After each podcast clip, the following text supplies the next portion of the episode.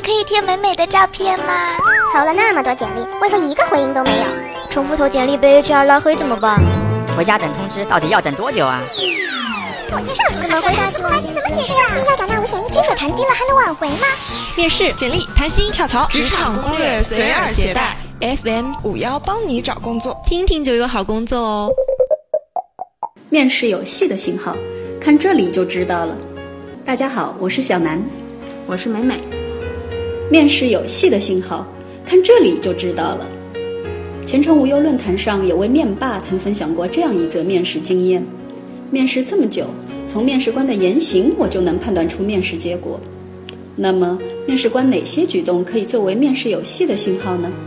前程无忧票选出了五大预示面试有戏的信号，来看看面试官的哪些举动暴露了他相中你的心思呢？一、主动提及工作内容，成功率百分之十四。面试官的信号。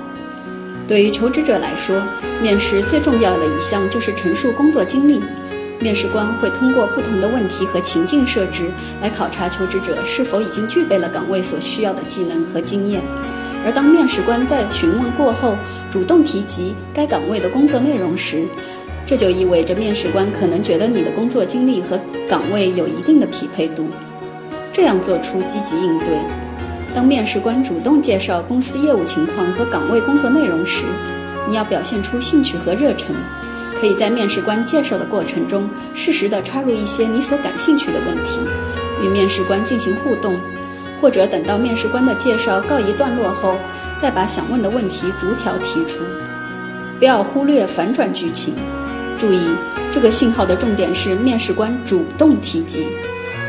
如果面试官只是走流程般的在最后简单的提及公司情况，或者在你的最后一问中才涉及到介绍工作内容，那是面试礼仪，而并非面试有戏的信号。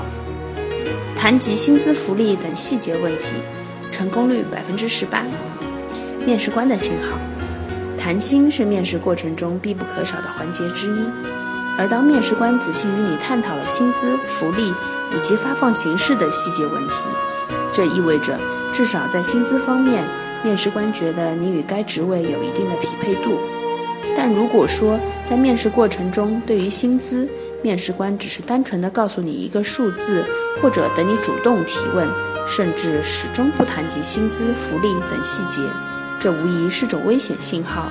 这代表着或许面试官对你的兴趣并不大，面试成功的几率微乎其微。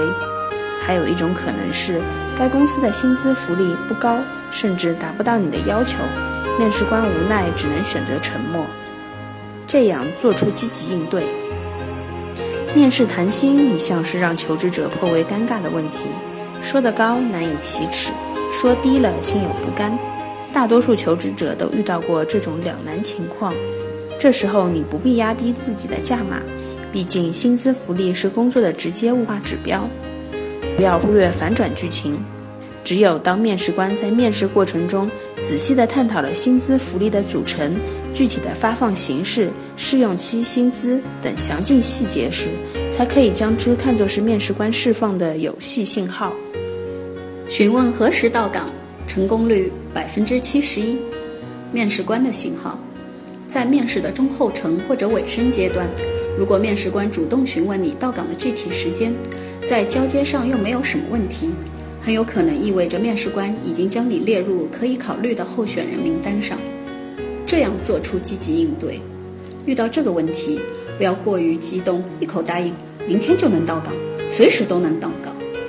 根据劳动合同法的规定，离职要提前三十天向公司提出，因此留足一个月的交接时间比较充分。于人于己都是一种负责的态度。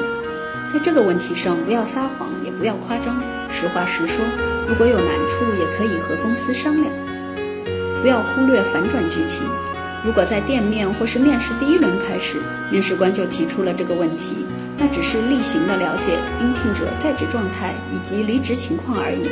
你可不要自作多情哦。面试官主动留联系方式，成功率百分之七十五。面试官的信号：当面试接近尾声。面试官又递给你一张名片，或者主动留下联系方式，那么恭喜你，这张名片无疑是一个积极的信号。面试官已经把你列入候选名单，这样做出积极应对。求职者接到面试官的名片及联系方式时，不要忽略了其中利用价值。通过这些信息，将自己的作品发送至面试官邮箱，给面试官写一份面试后的感谢信。这些无疑都会增加面试官对你的好感，提升面试成功率。不要忽略反转剧情。在某些面试官看来，面试后发一张名片只是一种面试礼仪，递给面试者一张名片与递给客户一张名片的性质无异。另外，还有一种情况存在：面试官留下联系方式，可能只是因为工作需要，需要你提供课后作业，比如一份简略的计划书发到他邮箱。介绍认识团队，成功率百分之八十三。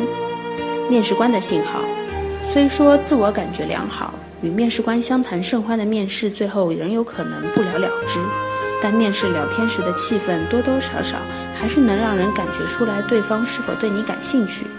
尤其是当面试官主动询问你眼下是否有时间，介绍相关部门的团队给你，甚至约定一个开会或和群组成员讨论的日期，那好事基本八九不离十了。这样做出积极应对。当面试官释放出这个信号时，不要犹豫或者怯场，大方地表示我愿意。如果开会或讨论时间不巧，和你的现在工作有安排冲突，可向面试官提出，并且真诚地表示愿意参加。但因在职的关系，是否可以配合一下你的工作时间？相信面试官是能够理解的。不要忽略反转剧情。如果这一轮也出现了反转，多半是你的竞争对手太过强大，后来居上，或者是公司对于这个岗位的招聘异常谨慎。总之，公司通知你具体入职时间，才算是面试成功的信号。更要注意的是，在公司没跟你正式签订劳动合同前，仍会产生不安全的变数，比如公司发出了口头 offer 却又反悔了。跳槽时索取书面 offer 是很重要的，切记切记。如果公司的 offer 没有明确入职时间，建议与公司确认入职时间后再辞职。对于收到纸质 offer 的应聘者，要注意 offer 上是否有有权人的签字或公司盖章。只是一张简单打印的纸，可能出现无法得到认可的情况。下期再见。